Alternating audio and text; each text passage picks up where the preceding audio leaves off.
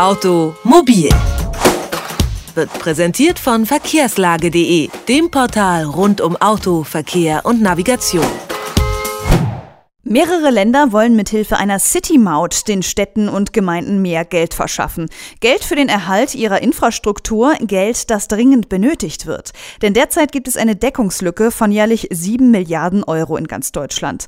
Doch dieses Geld lehnt der Städte- und Gemeindebund ab. Die City-Maut sei ungeeignet, die Verkehrsprobleme in Deutschland zu lösen. Das sagt jedenfalls der Geschäftsführer Gerd Landsberg. Und darüber möchte ich nun mit ihm sprechen. Einen schönen guten Tag, Herr Landsberg. Ja, guten Tag. Herr Landsberg, sieben Milliarden Euro fehlen jedes Jahr, um die Infrastruktur in deutschen Städten nur zu erhalten.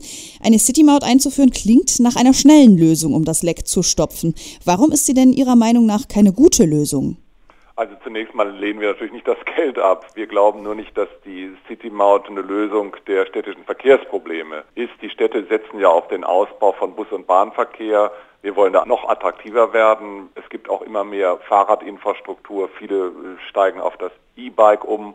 Und wir wollen ja, dass die Menschen in die Innenstädte kommen, dass sie dort einkaufen und dass sie da auch hinkommen. Und das jetzt mit einer City-Maut zusätzlich zu belasten, das halte ich für falsch. Faktisch haben wir längst eine City-Maut, das sind nämlich die Parkgebühren. In vielen Großstädten sind sie da mal locker am Samstag bei zwei, drei, teilweise auch bei fünf oder sechs Euro. Und das hält viele Menschen auch nicht davon ab.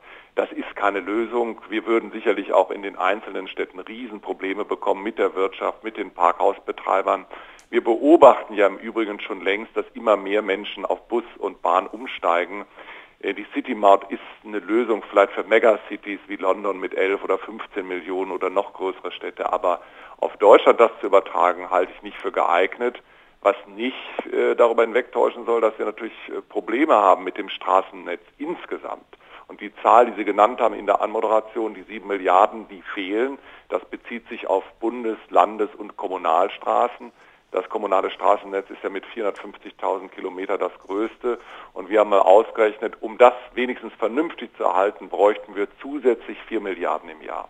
Jetzt haben Sie ja schon gesagt, faktisch gibt es ja eigentlich schon so etwas wie eine Maut, äh, nämlich die Parkgebühren. Ein anderes Modell wäre ja auch noch so eine allgemeine Pkw-Maut, die dann für alle obligatorisch wäre. Wäre das vielleicht ein besseres Modell oder sagen Sie generell eine zusätzliche Maut, das ist einfach keine Lösung? Nein, ich bin nicht generell gegen eine Maut, ich bin nur gegen die City-Maut. Ich glaube, dass wir die Verkehrsinfrastruktur auf andere finanzielle Füße stellen müssen. Und natürlich ist das Übliche, dass man sagt, erstmal muss derjenige bezahlen, der viel nutzt und wer viel nutzt, muss auch mehr bezahlen. Und deswegen plädieren wir zum Beispiel dafür, die Lkw-Maut auf alle Straßen auszudehnen.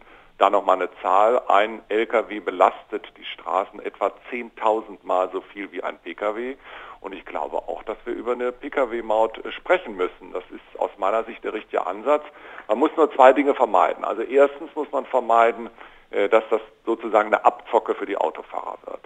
Das heißt, man muss schauen, an, an welcher Stelle wird, wenn es die denn gibt, die Pkw-Maut, der Pkw-Fahrer entlastet. Das wäre ganz einfach. Man könnte sagen, wir verzichten auf die Kfz-Steuer. Die Menschen zahlen einen bestimmten Betrag für die Pkw-Maut, mit der man zum Beispiel, sagen wir mal, 6.000, 7.000 Kilometer fahren kann. Wer noch mehr fährt oder viel mehr fährt, der muss mehr bezahlen. Und deswegen ist eine Pkw-Maut interessant, denn Sie können A schauen, wie ist das Auto beschaffen, wie viel klimaschädliche Abgase produziert es und Sie können damit auch eine Lenkungsfunktion erzeugen, indem Sie zum Beispiel sagen, wer unbedingt im Ring einer Großstadt abends um 17 Uhr fahren will oder vielleicht auch muss, der zahlt halt mehr, als wenn er das nachts macht. Dann hat das natürlich eine Auswirkung auf die Verkehrsströme. Also diese Umwelt- und Lenkungsfunktion, da bietet sich in der Tat eine Pkw-Maut an.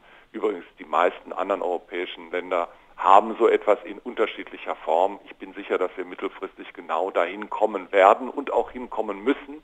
Dabei geht es eigentlich ehrlich gesagt nicht nur um das Geld der Städte, sondern es geht darum, dass natürlich die Wirtschaft und der Wohlstand dieses Landes ganz maßgeblich davon abhängt, funktioniert die Infrastruktur und wir fahren da schon lange auf Verschleiß.